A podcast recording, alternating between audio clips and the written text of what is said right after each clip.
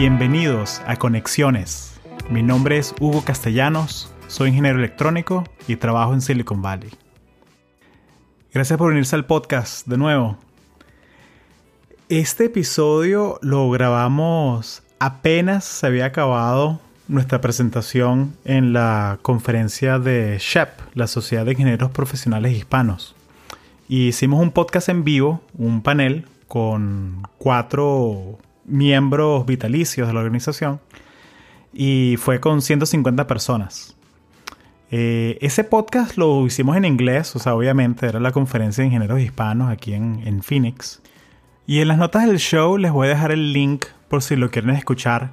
Eh, fue genial, en serio, tener ese feedback, esa energía del, del público. La gente hizo preguntas, la gente estaba envuelta, metida en el tema. Y exploramos la pregunta de qué es lo que nos motiva. Porque es que ya siendo profesionales, que supuestamente ya lo logramos, porque seguimos viniendo a esta conferencia de SHEP, que es más que nada para estudiantes, para que los estudiantes consigan pasantías y eh, trabajos permanentes.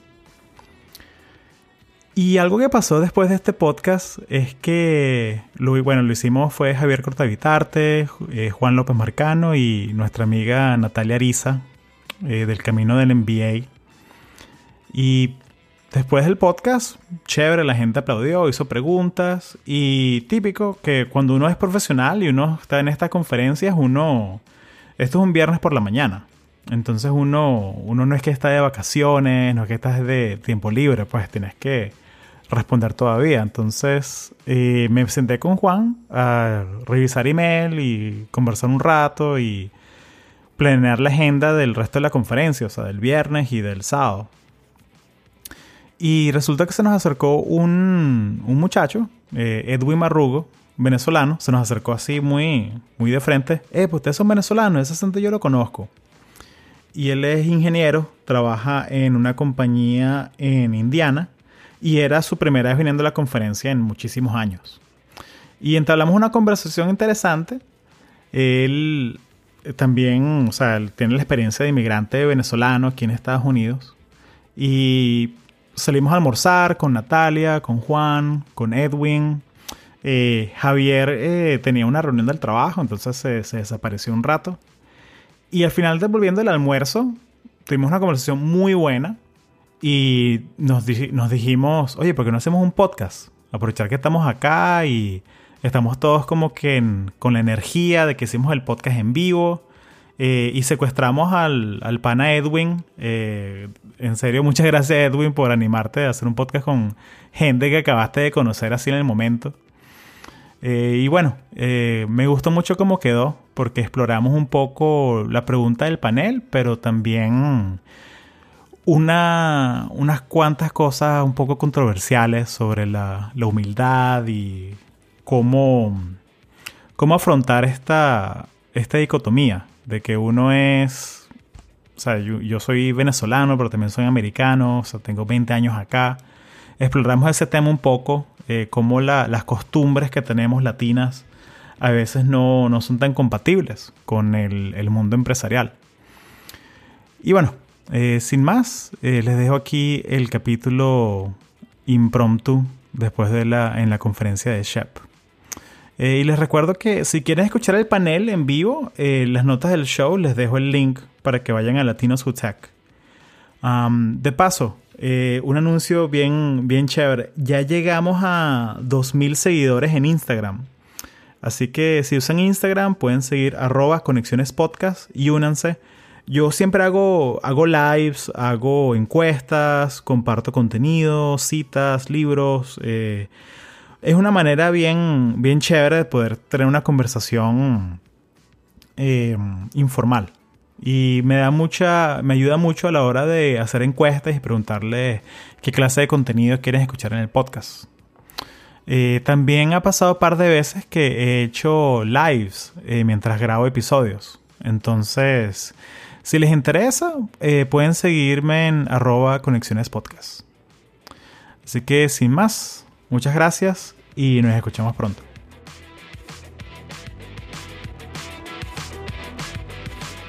Excelente. Entonces, bueno, bienvenidos a Conexiones. Historias de Latinos en STEM.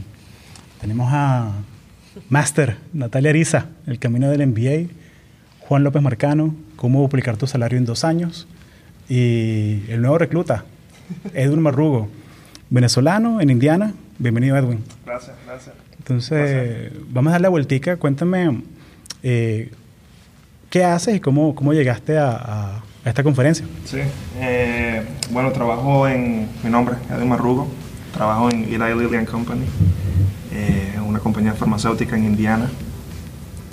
he estado allí como, serían cinco años en marzo ya, trabajando en IT siempre. Actualmente soy un Senior Associate en, en IT y lo que hago es eh, trabajar con sistemas, integración de sistemas de manufactura y de warehousing también. Y actualmente estoy eh, liderando los esfuerzos locales para un nuevo sistema en, Indiana. Eh, me gradué en IUPUI, que es una universidad en, en Indianápolis, y he estado allí por 13 años ya. Mm. ¿Y ese acento es acento venezolano? Venezolano 100%, lo que sudo es arepa. Eh, pero de Valencia, sí, nacido y crecido en Valencia. Eh, nací allí y estuve hasta que tenía 18 años. Y ahora tengo 30. Cuando tenía 17 años fue cuando la primera vez que fui a Indiana. Ahora tengo 30. fíjate. Buenísimo. Buenísimo. Pues tú tienes familia colombiana también. También, sí. Mi papá, mi papá es 100% colombiano pero creció en, cerca de San Cristóbal, en un pueblo que se llama Capacho. Mi mamá también es del Táchira, de Abejales, pero sí, mis abuelos son de Bogotá y de eh, Cartagena, de Indias, en Colombia. Buenísimo. De la Gran Colombia. Buenísimo. Tenemos la Gran Colombia aquí, este es el podcast Gran Colombia 2019. Buenísimo. Como que, we're gonna make Gran Colombia great again. Imagínate. Que, como que ridículo, cállate la boca. Buenísimo. Y tranquilo, bienvenido a este espacio. Y mira, se vale decir groserías, lo que tú quieras. Estás en tu casa. Esto, esto, esto no lo escucha mucha gente, la verdad. Sí, por cierto. pero los queremos mucho. Saludos a los panitas de Nueva Zelanda que nos están escuchando. Claro. y el panita de Ruanda, que se unió un panita de Ruanda, se unió. Pero lo cómico es que se unió el panita de Ruanda con el episodio del visa de trabajo. Así como que, chamo, mm, ok, yo sé lo que, yo sé cuál es el focus del pana. Eh, Natalia, bienvenida de vuelta. Y viene Natalia con nuevo trabajo. Qué cool. Ay, sí. Échame el cuento. ¿Qué hace ahora?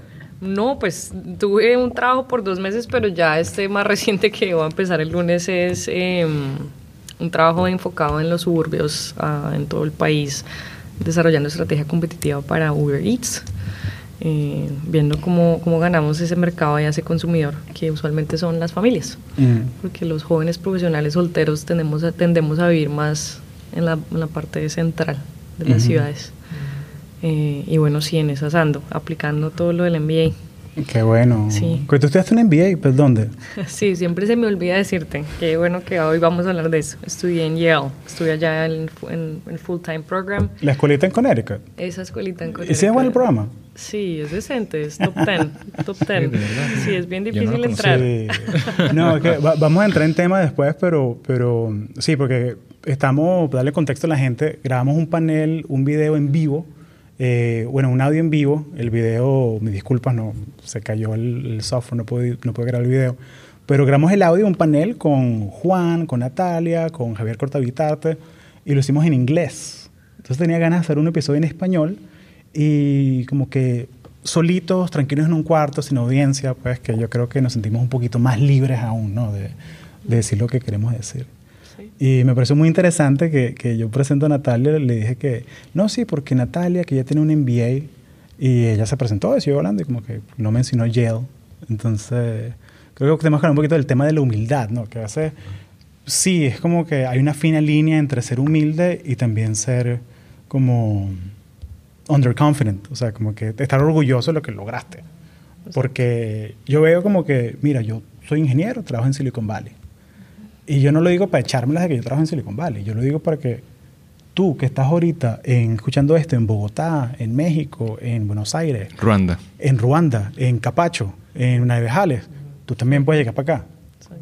Y es más, si no te quieres ni para acá, tú puedes irte al Silicon Valley de tu país. buscar de, ok, ¿dónde está el centro de innovación? ¿Dónde están los startups? Tú puedes ir, conseguir, eh, ser parte de esa vaina. Y bueno, y Juan López Marcano ya es amigo de la casa. Pues, ya sí, lo- amigo de la casa. Ya está en el episodio 4 conmigo, no sé. Sí, te seguiremos invitando, Ya tranquilo. Adelante, amén, amén. Ahora que es un hombre serio que compró casa y bueno, ya... Es eres el magnate de bienes raíces. Tienes casa en Florida, casa en California. Pues sí, hay que, hay que ganarle a Trump ahí. Sí se puede. Sí se puede, sí se puede. Sí, racer to vote. Ah, no, pero la gente de Ruanda no puede votar. No, no, eso no puede. Bueno, voten en Yo Ruanda, tampoco. voten en donde viven. sí. Sí. Entonces, bueno, yo soy ingeniero en Uber, yo hago Machine Learning y ¿qué más? Tengo bastante tiempo en eso. Soy amigo de Hugo, amigo de Natalia, amigo de, de Javier, de, de quien sea. Sí, y el pana Edwin, que lo que De más Edwin, conocer. que lo atrae. Sí. ¿sí? Échame el cuento, Edwin. ¿Cómo fue que nos conocimos? Eh, Pues estando aquí en, el- en la conferencia de SHIP, no sé cómo le llaman, SHIP, Sí, SHP, así. eh, pues iba caminando literalmente a- allá afuera en el, en el hallway. La- Mi intención de venir a SHIP era tratar de conocer más gente, expandir mi network eh, y también aprender, por supuesto, en todas las charlas. Pero cuando estaba caminando y escucho un acento, yo, epa, ese acento es venezolano. Pues cada vez que escucho ese acento, yo me Claro. y, y- y siempre trato como que, bueno, o, o yo los puedo ayudar o ellos me pueden ayudar y como co- me quiero conectar con ese, con ese acento siempre. Claro. Y pues cuando lo escucho me acerco, eh, es venezolano, y pues los conocí y, y en realidad un placer. Estoy, fue No, un gusto. una buena decisión. Un Sí. gusto. Y, y- y yo creo que también es el, el- no sé cómo se dice en castellano, pero serendipity. O sea, yo, yo cuando vengo a estas conferencias, yo sí, yo vengo a dar charlas, vengo a hacer networking, pero yo también dejo esas ventanas de tiempo abiertas para, mira, te acabo de conocer, ¿vamos a almorzar? Vamos. Sí, de una. Y la decisión, vamos todos, agarramos un Uber, almorzamos, hablamos sabroso una hora y vamos a un podcast. Y sí, de una vez, dale. Como que sin miedo, sin duda. O sea, como que no, porque tengo el workshop a las 10, que me estoy perdiendo. Y que, No, no. Lo importante es lo que estás haciendo ahorita. Entonces, como que tener esas metas bien claras, eso, eso, eso me ayuda mucho. O sea, que... Entonces, oye, excelente, man. Oye, gracias por unirte, que sé que, sé que te, te agarramos como que tipo así, como que tipo guerrilla, pues de una así, secu- así, de una así. Sí, Secuestro Express. sí. Secuestro Express. Chamo, esa película. Uno sale más paranoico de ese cine, weón. ¿Cuál es esa? Me la veo. Una venezolana. Sí. Que bueno, se nota que estamos en confianza porque estamos hablando de esas vainas. Yo, yo creo que eso, eso es como que una de las cosas que hace que el, el- el latinoamericano, sobre todo la gente como que de, de Colombia, de Venezuela, que es que podemos hablar de esas vainas horribles y como que nos reímos pues de que de que, de, de- que sí, de que no, mira, que, de que secuestraron a fulanita. Ajá, y, y no le robaron el carro. ¿Qué? Pero ella tiene un carro bonito y tal, que... Y fue como que, oye, pero está bien. Sí, está bien. Gracias por preguntar, y después se te cae a tu lado y ahí lloras. Sí. Sí, de- es mucha. Joanna Hausman tiene un clip de, de, ese- de Es esa misma cosa. Sí. Oye, excelente. Entonces queríamos hablar hoy de, de la humildad. O sea, queríamos hablar un poco sobre ese tema de cómo tú representas tu imagen, cómo eres tú tu propio auspiciador de tu imagen. Eh, porque, y yo soy culpable de esto también, que cuando me presento a alguien, o sea, yo, yo no digo, mira, yo soy ingeniero electrónico y trabajo en tales proyectos y mi trabajo genera millones de dólares para la compañía. Porque es como que chocante, ¿no? O sea, como que no quiere... Pero hay un punto medio en que tú Coño. puedes como que decir, yo hago estas cosas grandiosas. Coño, eso fue lo que yo dije hoy. Entonces, no, no, y, y está bien, pero yo, pero yo creo que es el contexto, ¿no? O sea, yo creo que es el contexto, o sea, porque, porque es como, y quiero explorar esa idea, pues, porque no sé si hay una regla, hay un fast and quick rule, que tú puedes decir que eso es overconfident, eso es underconfident. Hay como que un punto medio. Eh, o sea, yo creo que si tú estás en un contexto de un panel y tú quieres crear credibilidad, de ya va. ¿Y por qué este carajito está ahí en el panel? Si tienen, ese chamo tiene, tiene como que acné todavía. como que porque está en un panel de profesionales, ¿sabes? Entonces, entonces, porque, entonces tengo que decir que no, mira, mi trabajo es, eh, yo, yo, yo trabajo con los jefes de cuenta a nivel global, yo viajo 200 días del año haciendo entrenamientos para vertical de tal cosa. Entonces como que, ah, este chamito como que sabe su vaina, ¿sabes? Entonces como que, porque mi meta es crear credibilidad para esa audiencia. Claro. Si yo te conozco a ti en algo social, en un bar, y, hola Hugo, hola, ¿tú eres colombiano? Sí. Ah, qué chévere, ¿Qué- ¿de qué parte? Bogotá. Ah, Bogotá, súper chévere, me, me encanta, fui para la Candelaria, me gustó mucho el, el chocolate con quesito y vaina. Y, porque estás creando rapport. Ahí yo no te decir, ah, hola, Hugo Castellano, sí, yo soy con los jefes de cuenta de tal vaina, de la- ¿sabes? Porque no es el contexto. Entonces quiero explorar esa idea. Entonces que Natalia tiene unas ideas al respecto que me gustaría saber tu opinión, Nati, porque es importante. Sí, no, y gracias por preguntarme porque, o sea, yo, en, en primer lugar, tengo que admitir que es, es, es, es un, es un proceso y eh, digo, es un tema en el que yo a nivel personal y profesional estoy trabajando y es encontrar ese balance entre ser humilde y darme el verdadero crédito que me merezco como persona, como mujer, como profesional. O sea, eh, entonces lo que quiero decir a través de esa charla es que yo estoy en un proceso, o sea, y que yo creo que así va a ser el resto de la vida. Yo no creo que uno siempre está ya, pues, llegó al 10 y ahí se sos- Claro. sostenerse en el 10 creo que es, es lo difícil. Entonces, sí, sí tengo varias, o sea, ideas y en, en cierta forma un poquito de preocupación de, de lo que veo aquí en la cultura de la organización en la que nos conocimos, que es la, la En SHEP, de en Ingenieros la- Hispanos. SHEP. O sea, ideas. eh, algo que aprendí este año y que estoy practicando. Muchas veces cuando no me quiero dar el crédito, o cuando en mi cabecita me estoy, le estoy qui- qui- quitando, digamos, el valor a ese Yale MBA y no quiero decir el nombre de la universidad y eso.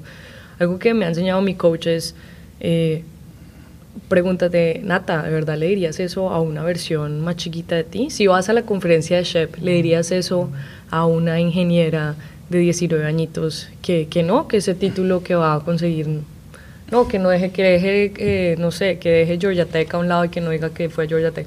O sea, ella, la coach, mi coach me enseñó este año y me dijo, pregúntate en tu cabeza cuando te estás hablando a ti misma y estás, digamos, eh, dejando a un lado esa información relevante, crédito que tú te has ganado, ¿de verdad harías eso si fuera, le dirías eso a una persona más joven que tú? Y eso me ha ayudado mucho en los últimos meses. Digo, sí, es verdad, o sea, yo no, yo no, yo no sería ese tipo de mentor. Eh, entonces, es una de las tácticas que me ha ayudado un poco. Es algo muy mental, pero, pero es el, sí, el ir 10 años atrás y decir, no, yo no diría, yo no le diría eso a una persona más joven que yo.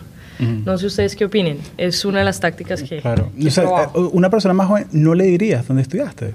O sea, a una persona más joven no le aconsejaría, o sea, cuando yo me hablo a mí misma digo, no, Nata, es que todavía no estás lista para ese puesto, o como que, no, Nata, es que el Yale MBA no es igual que el Harvard MBA.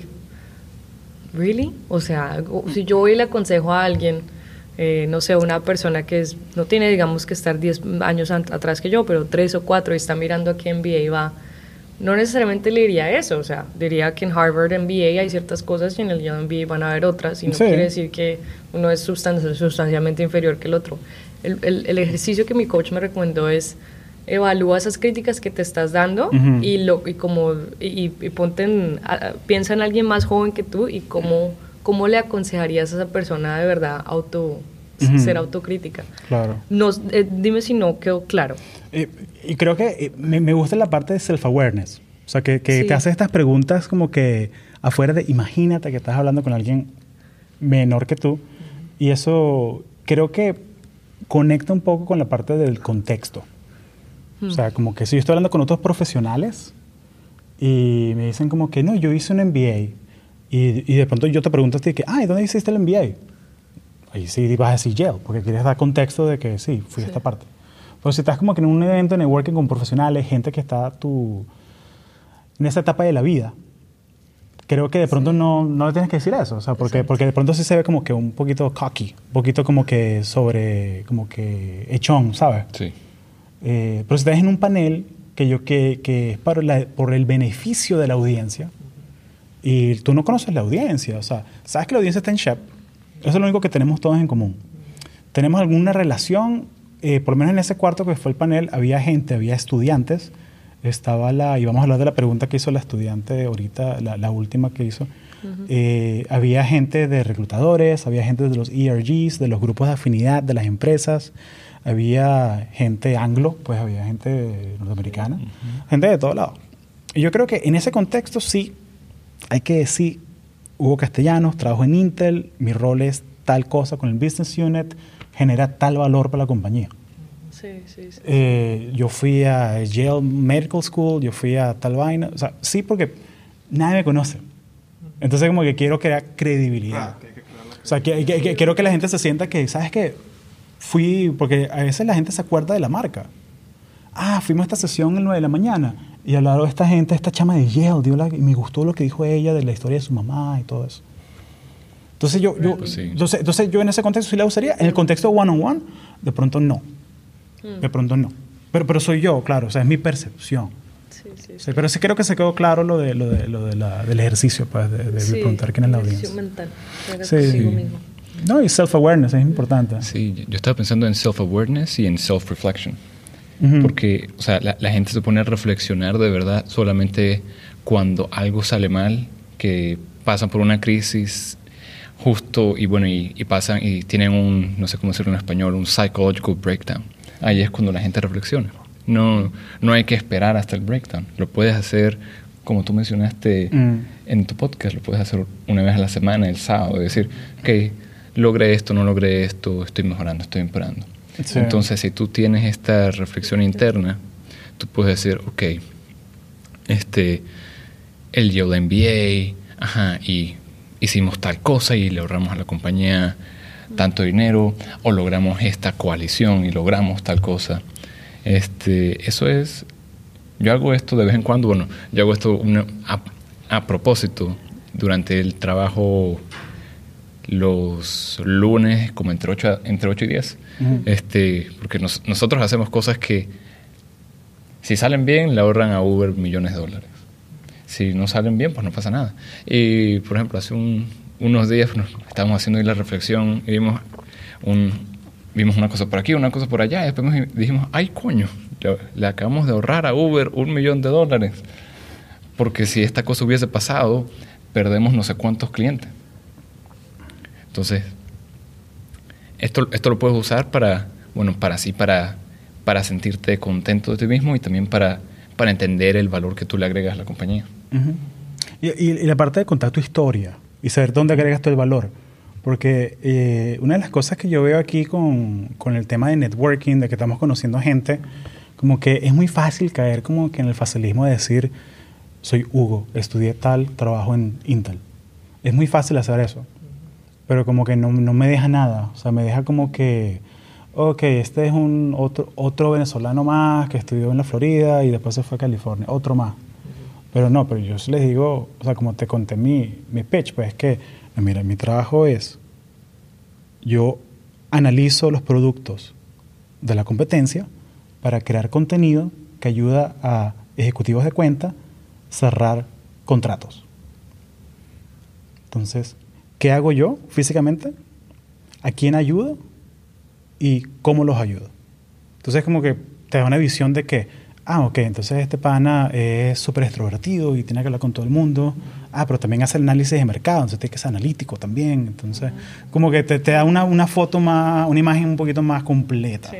Que decirte como que nombre, rango, número de serie, ¿sabes? Porque es muy fácil caer en eso, es muy fácil caer en eso. Y, y, y, es el tema de las etiquetas, ¿no? O sea, que tú eres más que una etiqueta. Tú eres más que decir eh, Natalia, que es colomboamericana. Tú eres más que eso. O sea, tú eres todo el conjunto de historias y experiencias que, que has adquirido. Buenas y malas. Entonces, eso, y a veces las malas son las que te ayudan más al final. Pero, pero bueno, eso es otra, eso es otra vaina. Necesitamos whisky para hablar de eso. Entonces, eh, quería que me tocáramos el tema de, de, bueno, antes de mudarnos a otro tema, algo más así sobre la humildad que ustedes creen que... Yo creo que lo que tenemos que decir lo vamos a hacer cuando hacemos Sí. que sigue. Sí. Bueno, Dale. no, yo te tengo un par de cosas. Dale. Dos puntualmente. Una es algo que esto lo aprendí hace como tres años. Eh, y creo que al comienzo de la carrera puede ser difícil para cualquier profesional, esté o no esté en STEM, pero está bien compararse con otros.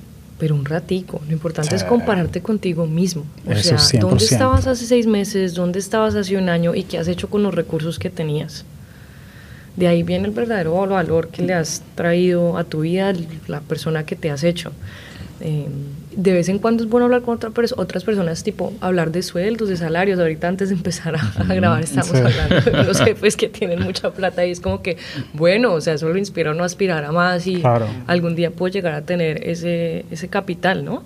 Pero eh, a la hora de como la humildad y de verdad encontrar un balance entre ya poder que la, que la gente te vea como insegura o inseguro es realmente date un valor ob- objetivamente comparándote contigo misma y, y- y siendo objetivo en los recursos que tenías y con eso puntualmente me refiero a o sea cómo pagaste la universidad o qué tipo de mentorship access realmente tenías tú yo a veces me comparaba mucho en Yale y poquito porque ya le bajé el ritmo de compararme tanto con otros, pero bueno. yo decía, oye, pero a veces me servía a compararme con otros y decía, bueno, espérate, esta persona estudió en private school, eh, o sea, high school, esta persona fue a uno de los mejores liberal, ar- liberal private schools, liberal arts private schools, bla, bla, y pues no, la verdad, yo no tuve acceso a nada de esa educación, pero adivina que estamos los dos sentados aquí y a mí me dieron half a ride, o sea, me pagaron por venir acá, él no. Entonces, Claro. a veces es, es como encontrar el balance de, de que tanto te comparas, eh, porque tampoco estoy diciendo que solo te mires a ti mismo, pero ser objetivo, ser justos Claro. consigo mismos en lo que uno evalúa y dice, bueno, ¿qué Claro. tan humilde voy a ser y, y cómo llegué acá? Y me encanta eso que mencionaste de compararse con otros poquitos, o sea, como que, porque, porque lo hace con ese filtro como de self-awareness, de que déjame, es como que voy a ver una película de terror, pero yo sé que es mentira, o sea, me voy a asustar, pero yo sé que es mentira y se acaba una hora y, y dos horas y ya. Entonces como que te comparas, pero tú tienes tu propio viaje. Entonces yo, yo no me puedo comparar como que el hijo de inmigrantes que nunca fueron a la universidad con Chad Thompson que baja a Yale y el Thompson School of Economics es del abuelo. Que, o sea, que ese- ese- ese- ese pana tiene otra historia, pues tiene, tiene otro, otro, otro, otro, otra base, otro baseline. Entonces, coño, no te puedes comparar. O sea, más bien te comparas a ti mismo porque tú logras cosas, logras cosas, logras posiciones y, y cada uno aprende otras cosas. Entonces, la, la última claro. eh, charla la- a la que fui hace, hace dos horas, el, el presentador hablaba de la diferencia entre self-esteem y self-worth. mm, Y decía, self-esteem viene de cuando una persona viene y te dice, oye, te ves bien. Inmediatamente tu self-esteem, ah, sí, Se me siento sube, bien. ok. Pero de repente viene Hugo y me dice, ¿sabes qué? Esa camisa no te queda bien. Y entonces se fue hacia abajo, inmediatamente. Aunque me sentía bien, se fue hacia abajo. Ahora, el self-worth viene más de la pasión que tienes interna. O sea, que, que- ¿a dónde quieres llegar tú? Y entonces él hablaba, el self-esteem es bueno en corto plazo, porque te va a ayudar a hacer algo, pero el self- self-worth es el que verdaderamente te va a llevar lejos, te va a llevar a, a ese siguiente paso, a ese siguiente escalón en cualquier cosa, puede ser tu carrera, puede ser algo en tu vida, puede ser una relación o lo que sea, es, ese self-worth es el que te va a llevar Claro. a ese, a ese siguiente lugar. Y, y es la diferencia entre como que hablemos de redes sociales, es la diferencia entre ver una foto de Instagram de un amigo en Tailandia y decir como que "Ah, este huevón otra vez viajando y como que y con quién le paga los viajes y tal. Y la diferencia entre verlo así y verlo como que ay, qué chévere, Martín se fue para Tailandia y tal, y que, mire, le sacó el anillo a la novia y tal, coño, qué chévere, vale, se van a casar, qué chévere. Como que ser feliz por los logros de tus amigos. Porque yo sé que ellos tienen su propio viaje y van a su propia velocidad, y yo tengo mi propio viaje, mi propia velocidad, mis propias metas, mis propias cosas, mi propio valor. Eh, lo hablamos en las finanzas ahorita, que es que yo tengo un amigo que está obsesionado con el, el mercado y la vaina, y yo, yo no le paro bola. Porque yo prefiero gastar mi tiempo, no gastar mi tiempo, yo prefiero invertir mi tiempo en cosas como esta, como el podcast, cosas como hacer networking, Algo cosas como que leer, porque es importante para mí. De pronto, mi sábado por la mañana perfecto, es pasar tres horas leyendo. Y de pronto otra persona ve eso como que, chamo, pero vive en California, está el sol perfecto afuera, como que, sí, pero este el tiempo lo quiero dedicar es a esto. Entonces, cada uno define el valor de lo que uno ve. Entonces, es- es- cuando haces ese self-awareness, ese ejercicio de self-awareness, self-reflection, es que tú sabes que, ok, ¿qué es lo que es valioso para mí? Y cada uno tiene su historia. Y cuando venimos a Shep, es como que lo que nos une es que somos hispanos o tenemos relación a esa, a esa cultura. Pero todos somos diferentes, porque aquí hay gente también que son eh, de apellido Oaxaca. que Oaxaca- y que Oaxaca y fueron, y que, y que, y mire, ¿cómo llegaste a Estados Unidos? Eh, bueno, lo construyeron alrededor mío. Mi familia está en California desde el año 1630. O sea, como que, como, y, y tienen una- son lo- los californios. O sea, la gente como Don Diego de la Vega, el zorro, Ese era en California. e- era en California. O sea, que son españoles que se vieron a California y no son ni mexicanos ni estadounidenses, son California. Y hay gente que es así, chamo. Entonces, no es lo mismo que uno que llega a Miami o, o llegas a Florida, lo que sea, y como que clase media venezolana y llegas aquí y es como que un poco más estable, todo eso. O sea, no, no puedes compararte. Exacto, sí. No, no hay, o sea, es como, que puedes hacerlo, pero no, no va a haber valor en compararte. O sea, no, no, no les vas a sacar nada bueno. Sí. ¿Qué ibas a decir? No, yo creo que ya dijeron todo. Chévere. Chamo, y esto es interrúmpanse, vale, estamos conversando, o sea, no es... eh, pero... No sé si en lo de la humildad queríamos ir a little bit deeper. No, no, no sé, porque estábamos hablando de, de que cómo nosotros los latinos tenemos la tendencia de casi que soy menos que el que está al lado de mí. Y hay como que frases como que metidas en el idioma, como que cuando le dicen a la mujer como que "C- calladita te ves más bonita. Coño, sí. Calladita te ves más bonita. Esa vaina me da una Yo creo que rechera. es- sí, sí hay más. O sea, si quieres, bueno, démosle, démosle. Démosle, vale. Démosle. Sí, porque siento, siento que tienes como unas ganas aquí de Sí, ser dale, dale, dale, No, y dale, suéltate, dale. vale. Es muy importante porque, o sea, nosotros estamos casi en la, en la media, en la, en la- la mediana carrera, o como se diga. no sé Sí, Pero hay otra generación que viene Sí. y, ya- y ya, y ya- y ya- y ya es, es ahora. Entonces, ¿cómo podemos ayudar a esa generación a decirles, hey, ustedes valen mucho? Sí, Porque sí. hubo una charla en, en- en mi trabajo. Todos los años tenemos nuestro Hispanic Month, bla, bla, bla. Y, y una, una de las cosas era el camino del hispano, algo así. Pero hubo un- una persona que habló de eso exactamente, que si uno ve la historia del hispano, nosotros crecimos así, o sea, casi que slaves, trabajando, la cabeza abajo, y eso está como que en nuestra cultura, en nuestro, nuestra sangre, y pe- pero ahora que estamos en el mundo profesional, todavía está allí. Entonces como que cómo abrimos nuestras alas y empezamos a decir, hey, yo valgo, yo sí, soy humilde, es verdad, y eso es bueno, pero también tengo un cierto valor. Y va a lo que tú estabas diciendo, o sea, que, que es algo que se ve ahora mucho, que no, que soy muy, sí, sí, como que tan, soy menos que tú, disculpe, todo hasta como, como que sí. mande, mande, o sea, Exacto. ¿Sabes qué? con, con su permiso. Exacto. ¿Sabes qué estaba pensando? Que eh, yo soy, o sea, yo, yo tengo mucho latino, pero también tengo mucho europeo. Mi papá es 100% latino, mi mamá es prácticamente 100% europea. Y mi papá sí es de esos, mi papá es médico, muy callado. Él, en nuestra ciudad él era de los cinco mejores obstet- obstetras. Y bueno, y lo era por, la gente lo ponía en el periódico, pero él no hablaba de eso.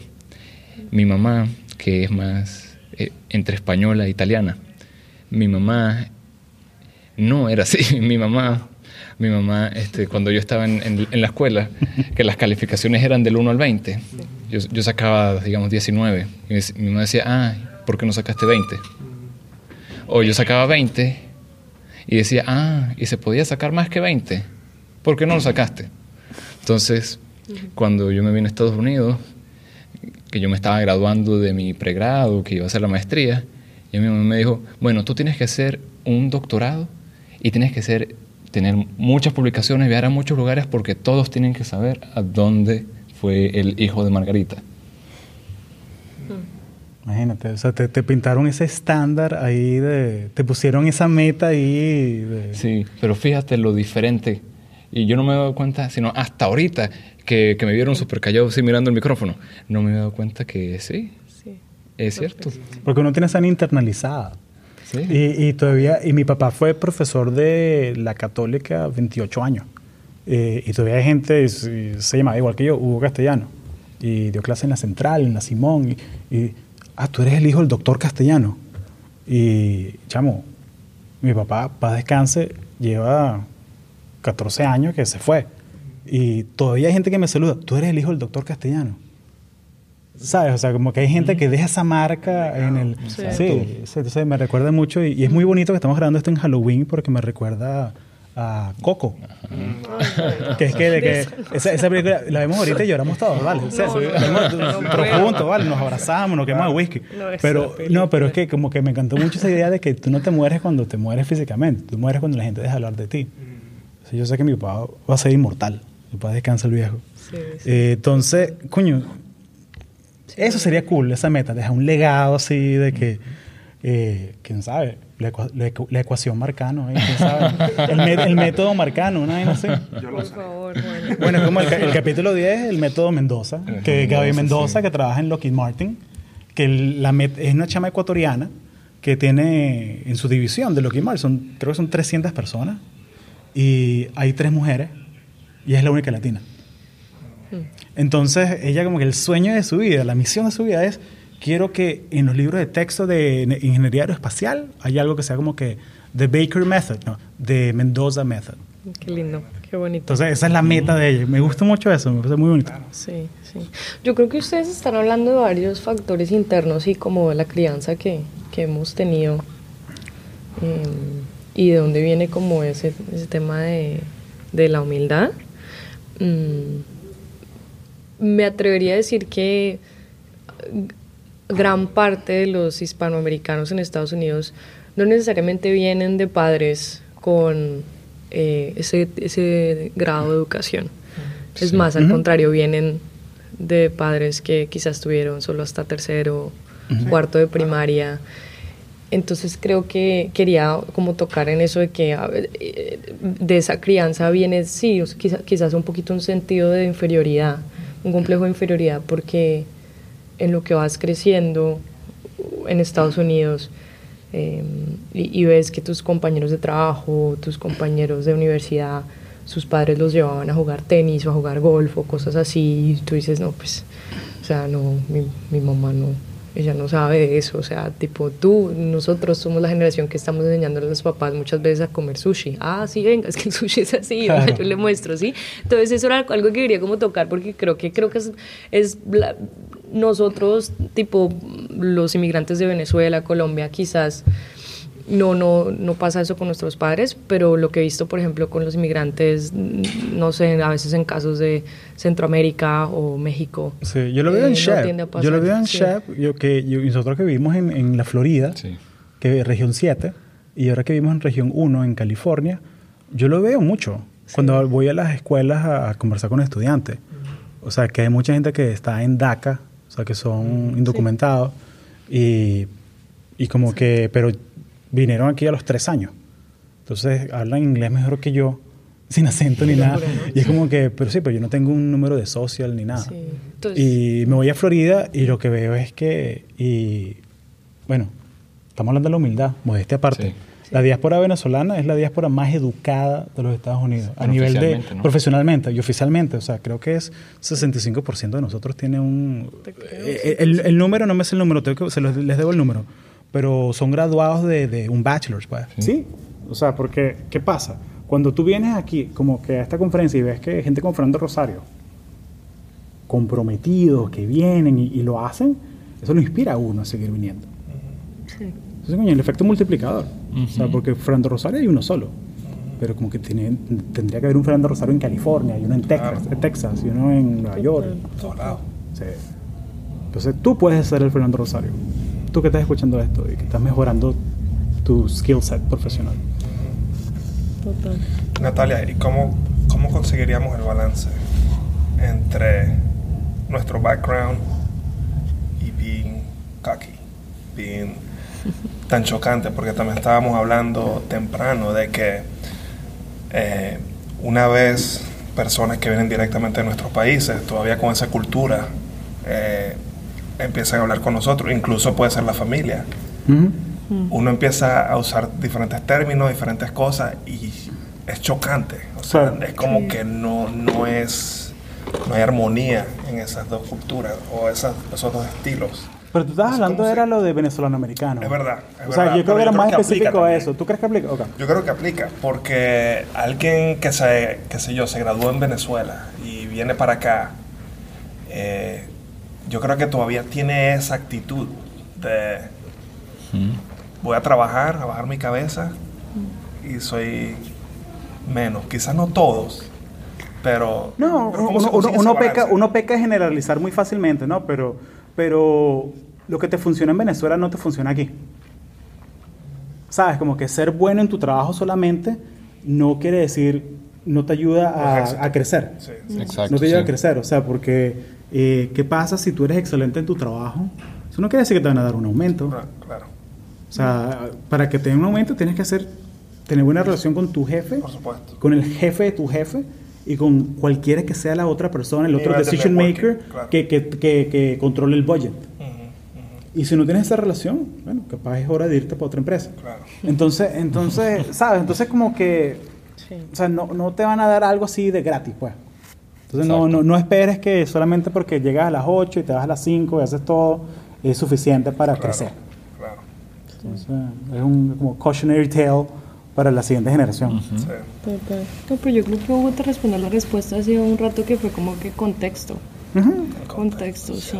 Sí, sí, te, tenés O sea, self-awareness. le- leerlo, leer, leer la cancha, leer tu audiencia y con quién estás. Y Claro. a veces sí hay que, eh, ayúdame aquí con español, pero a- assert yourself. A veces sí toca como que... Sí, sí, investigarte a ti mismo. Pisar durito, o sea, hacer, hay- hacer un, o sea, hacer un Sí. estudio de quién eres y, y saber cómo que cuál es tu deficiencia. Porque yo conozco a. Eh, te pasó ahorita, ¿no? Que, que tenías un cuento. Echa el cuento, echa el sí. cuento del chamo de Machine Learning, por favor. mira, es, es que ese, ese, ese cuento responde lo que tú dices, continúa lo que tú estás diciendo. Sí. Y pasó hace media hora, Pasó así que así, dale. y ahora sí. Entonces, este, cuando terminamos el podcast, que fue live, había un muchacho en la audiencia que él oyó que yo dije que yo estaba en Machine Learning y eso, y entonces se acercó a mí y yo no soy el tipo de personas que, que se sienta a hablar, no, yo camino y hablo, y hablo, y hablo. Tú eres peripatético. Sí, uno de esos.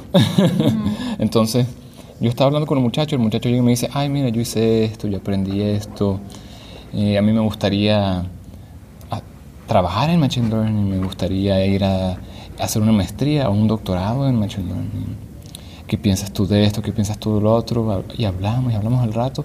Y fue mucho más tarde que llega y me dice, ah, mira, este proyecto que yo hice de Machine Learning.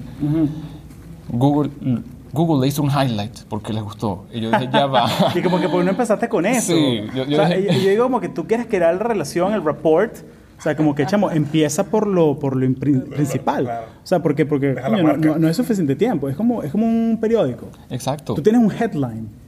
Y después, y a veces que la gente solo lee el headline. Sí. Y ya, solo lees el cabe- encabezado. Eh, entonces, bueno, este muchacho y yo hablamos como por 45 minutos. Yo le tuve que dar, no me lo sé en español, le tuve que dar tough love, así como me Sí, lo sí, daba mi no, mamá. no, no, tough love. O sea, hablarle claro. Ah, Pues. Sí. Retroalimentación. Sí, retroalimentación dura. Difícil. Eh, Se lo dije así como me lo decía mi mamá. Y entonces, esta- cuando estamos hablando, yo le digo, ok, Le dijiste, acuérdate del hijo de Margarita. Sí. Como ¿Quién coño es Margarita, chamo?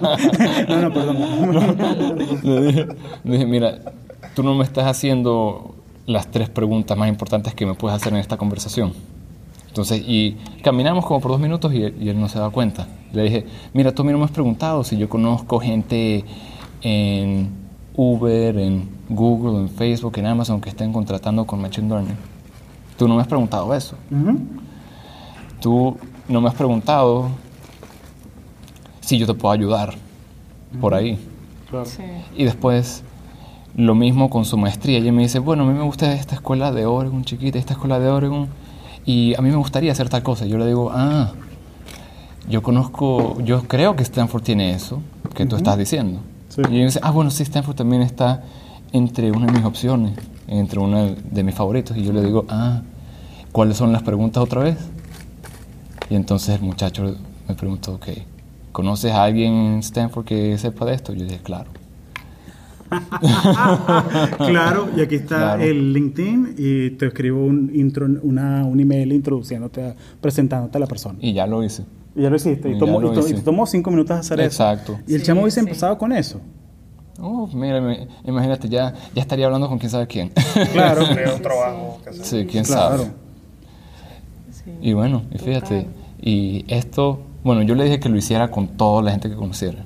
Porque bueno, yo no soy la única fuente ni de conocimiento ni de contacto. Claro. Por Total, supuesto que no. Pero me encanta que compartas esta historia porque habla de algo que tenemos que hacer acá. Y es que, perdón, Shep, pero es que es la verdad, tengo que decir lo que siento. Y es que hay que encontrar un balance en querer ayudar a los demás y que esta persona, este muchacho del que estás hablando, se ayude a sí mismo. O sea, él ahorita está en una posición.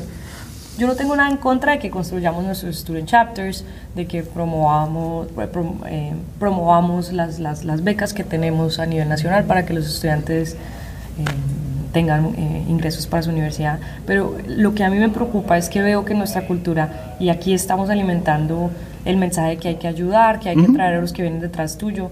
Sí, pero a veces hay momentos en la vida o hay conversaciones en la vida donde it's about you.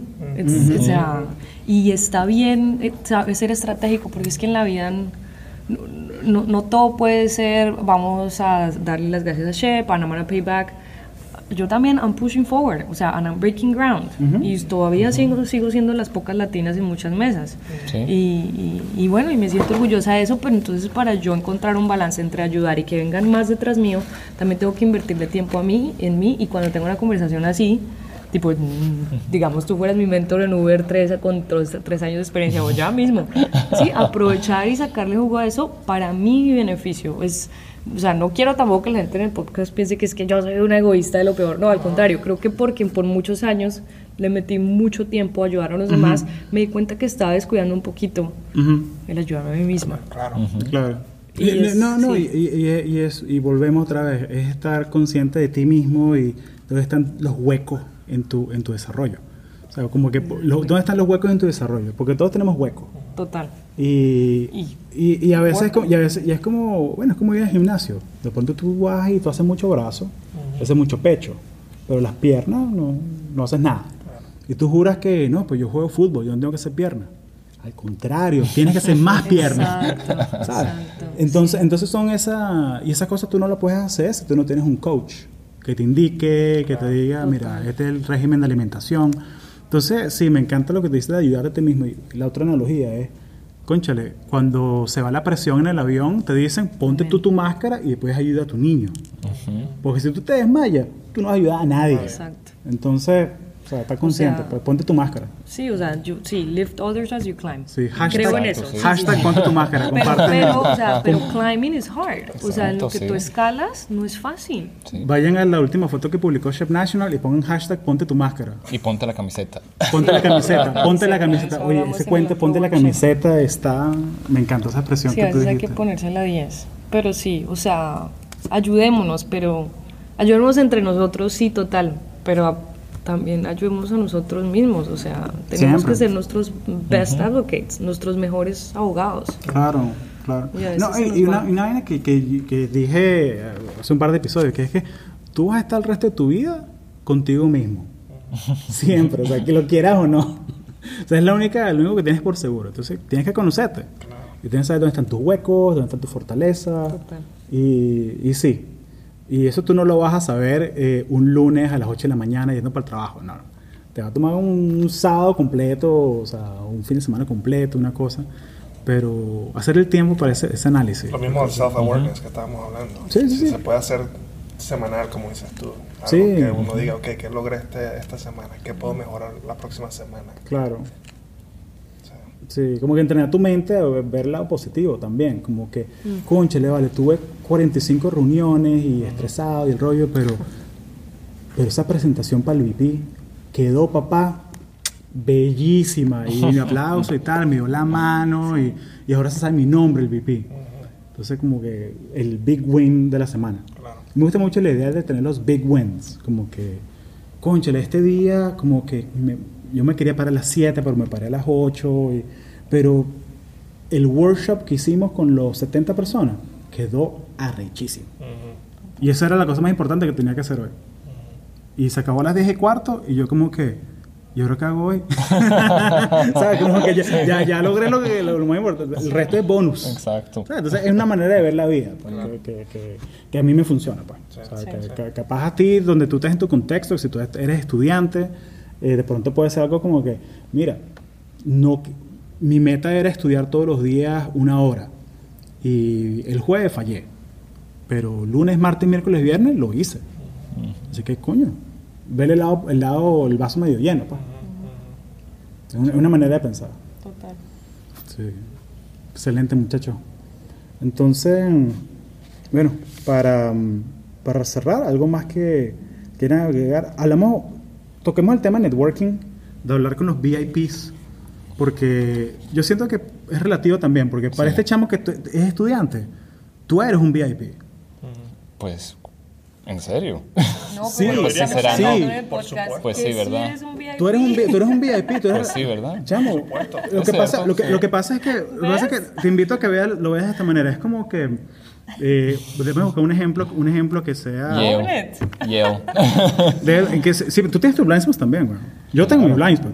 Eh, yo hablo mucha paja, ese es mi blind spot. A veces yo hablo de más. Eh, y a veces como que yo no sé, como que ya te vendí la cosa y a veces te la sigo vendiendo. Y es como que, marico, ya firmé, ya compré, como que, cállate, vete de aquí. Entonces, es un blind spot mío que yo lo admito, pues yo estoy consciente de él. Pero es que para ese chamo, tú estás como que el hombre en la luna, ¿sabes? Ese es su Pues sí, sueño. será. Tener Sí. el trabajo que tú tienes es el sueño de ese muchacho. Pues sí, es cierto. sí. Ento- Entonces, entonces él, ¿qué consejo le podemos dar a la gente que quiere hablar con un VIP en su vida, ya sea que es un estudiante que quiere hablar con ese profesor, que quiere, o ese profesional joven que quiere hablar con ese, ese supervisor o ese manager de otro equipo? ¿Qué consejo le podemos dar? ¿Será que contamos la historia del sitio de Uber? ¿O del sitio de Twitter? ¿O del...? Cuéntale, cuéntale el sitio de, de- de- del sitio de Uber, porque esa, esa, esa la contamos en inglés, pero no la contamos en español. Ah, ok. Bueno, esto es lo que yo he hecho para hablar con esos VIPs. Yo de verdad no tengo pena. Cuando, cuando la gente está conmigo, como dicen en inglés, el elephant in the room. Cuando la gente está conmigo no hay elephant in the room. Y si hay uno, pues no está escondido en la esquina. Esa es, esa es la verdad de mí. Entonces, yo hablo con la gente sin importar quién sea. Desde el que limpia el piso hasta el que no sabe dónde esconder el dinero. Entonces, yo un día, yo comencé en Uber por ahí al final de abril de este año, el 2019. Y Uber tuvo, Uber fue a la bolsa de valores el 10 de mayo del 2019. Y entonces, por ahí como el 6 de mayo yo estaba caminando por ahí por la, por la cafetería en Uber cerca de mi piso. Y llego y veo a un señor asiático, que viejito, que yo como que ya había visto por ahí, como que en un video o algo así. Mm. Entonces yo me fijo ahí y digo, ay, ese es el CTO. Entonces llega, me queda viendo, yo le digo, ah, mira, hola, Tuan. Y me dice, ah, hola, sí, yo soy Tuan, ah, mucho gusto, yo me llamo Juan, nuestros nombres se parecen. y, ahí, y ahí- y ahí rompiste el hielo. Sí, y ahí, mira, ahí hablamos como por, como por 5 o 10 minutos, yo no sé, yo, yo no me di cuenta, el tiempo pasó y nosotros comiendo y hablando. Y entonces, bueno, yo, yo le pregunto, mira, Tuan, ¿qué haces tú aquí si tú trabajas en San Francisco? Y ella me dice, bueno, pues aquí quiero ahorrar dinero, ¿no? Y claro, ¿no? alguien Y este es un CTO, o sea, este bicho se mete como que 4 millones al año, por ahí. de base nada más. De base. Nada y el más. bono son 4 millones más, el bono. Sí, quién sabe. Y bueno, entonces yo me dice, no, es que yo estoy aquí porque, bueno, aquí está el garaje. Y yo, yo dejo mi carro aquí gratis y agarro un Uber al aeropuerto, barato. Entonces, ay, no, está bien, está bien. ¿Y qué? ¿A dónde vas a viajar? Y dice, no, voy a viajar a Nueva York, que tenemos unas cositas por ahí. Claro. La oferta pública de la empresa. Coño. Y entonces yo llego y le digo, bueno, mira, no te pongas franelas que te- ni nada que te identifique con Uber porque hay protestas en Nueva York, ¿no? Entonces, ten cuidado por ahí. Y él me dice, ah, ok, mira, tú tampoco. Yo le digo, no, bueno, yo todavía no tengo. Entonces él me dice, ¿ya va cómo? Ok, esto lo cambiamos ya. Buscamos al chief of staff y yo te consigo tu camiseta. Y se fue. Así se fue corriendo. Y entonces, bueno, yo me fui a mi puesto de trabajo y a la hora ya me llegó un correo. Yo ni le di mi correo. Pero el pana sabe dónde vives, sabe cuánto ganas, sabe, sabe a qué hora llegaste tú por el batch. Que, ajá. él, es que él, él sabía a qué hora, a qué hora a qué hora se acaban los aguacates, los aguacates gratis. Bueno. Entonces, bueno, llega y me llega el correo y dice, mira Juan, ven, vente a tal, a tal cuarto que aquí tengo tu franela, tu, tu camiseta. Y fui allá y hablamos y como por una semana me respondía todos mis correos en menos de una hora. Qué cool. Qué bueno. Qué cool. Entonces esa es la historia de cómo Juan literalmente se puso la camiseta por Uber. Oye, excelente, muchacho. Así es, Sí. así es. Bueno, ¿algo más que agregar? Networking. Yo creo que además de hablar del VIP, a mí, a mí me veo muy bien en la empresa, en reuniones eh, tipo del, de staff, no el chief of staff del sitio de Uber, o sea, Sí. unos, unos rangos O sea, más abajo. Y, y- esa tipa es muy, muy panita. y deberías conocerla. Yo, yo, yo almuerzo con ella de vez en cuando. La tipa va al gimnasio. estamos hablando? ¿De quién De la chief of staff del sitio. Ah, una tipa bien interesante. sí. Sí, sí, sí. No, pues es que creo que la cultura es, sí, nosotros lo que hablamos ahorita, ah, ¿cómo es? Ah, Ideas over hierarchy. Pues sí. Ideas, las ideas Claro. priman sobre la jerarquía dentro de la empresa. Pero no, lo que iba a decir es precisamente eso, que a mí me veo muy bien como creando credibilidad dos o tres niveles más arriba mío, eh, siendo la persona que, que a veces eh, difiere, o sea, no pasa nada. He visto que los líderes respetan a las personas que levantan la mano y dicen, la verdad no estoy de acuerdo con esta decisión y por esto es que no estoy de acuerdo y desde que no lo hagas desde una, de una forma eh, negativa, sino más bien que sea constructiva y, y siempre a- a- atada al negocio. O sea, es que no estoy de acuerdo con esta decisión porque esto es lo que veo que va, eh, que va a impactar y que va a tener sí, un efecto negativo en el negocio y por eso es que no estoy de acuerdo. Em, eso me ha ayudado mucho a construir mi credibilidad con la gente más senior dentro de la empresa. Claro. No necesariamente que siempre tengo algo negativo en las reuniones, también algo positivo, pero diferir no es no es Exacto. pecado, o sea, al contrario, Claro. ellos contratan gente inteligente para que les ayuden a tomar decisiones, no Sí. para que siempre les digan, sí, sí, sí, yo voy a hacer lo que tú digas. Claro, a, a mí una cosa que me funciona es que cuando, y yo creo que para la persona que escucha esto, que como que le, le da, le da un poquito de nervio, un poquito de miedo, como que alzar la voz en una reunión, yo, de la misma manera que uno hace los hábitos, ¿no? De que voy a leer 20 minutos hoy. Estoy en mi calendario, en old school de papel, yo pongo una X de que hoy leí, mañana leí, miércoles leí, todo eso. Chamo, haz eso en las reuniones, como que ponte esa meta. Esta semana voy a speak up dos, dos reuniones. El lunes hubo dos reuniones, hablé en una, hablé en otra, check, listo. Hasta el lunes que viene estoy bien. Pero hazlo y ve cómo te sientes. O sea, ¿sabes? Porque, porque hasta que no lo hagas, hasta que no crees ese muscle memory, o sea, como que esa, esa fuerza de tratarlo, no vas a saber si lo puedes hacer. ¿Tienes que agregar algo? Este, yo creo que lo mismo aplica para conocer gente. O sea, a- a- yo era una persona antes que, o sea, conocer gente como que un terror que me daba. Pero es una cosa que uno va practicando. y, y yo, un momento en mi carrera que yo dije, ok, tengo que ser más radical en esto. Y tomé la decisión de decir, ok, cada dos, tres semanas voy a conocer una persona nueva. Ujú. Así sea un manager o una persona a mi mismo nivel o alguien nuevo que llegó a la empresa. Y pues, a medida que vas practicando más, se te hace mucho Más más, fácil. más fácil para que cuando hables con un VP, un sitio CEO o quien sea, ya, ya tienes como que, ya te conoces más de, de cómo, cómo trabajar en, eso, en ese aspecto. Claro. Entonces, eso me funciona a mí. Buenísimo. Sí, a mí me funciona es ponerme metas y súper claras. Y de la manera más como que idiot proof. O sea, de la manera más fácil de verla. O sea, como que tengo que contestar un- una, una carta física, pagar una cuenta. Me la pongo en la mitad del escritorio, así que moleste. Entonces como que las metas igual, como que en el calendario así de la cocina, le pongo la X ahí de que hice lo que, lo que el Tienes que hábito de hoy, pues. Sí. Tienes que hacerlo. Entonces, tengo apps que también te pueden ayudar a hacer tracking. Pero cuando es algo, mientras más sencillo, mejor.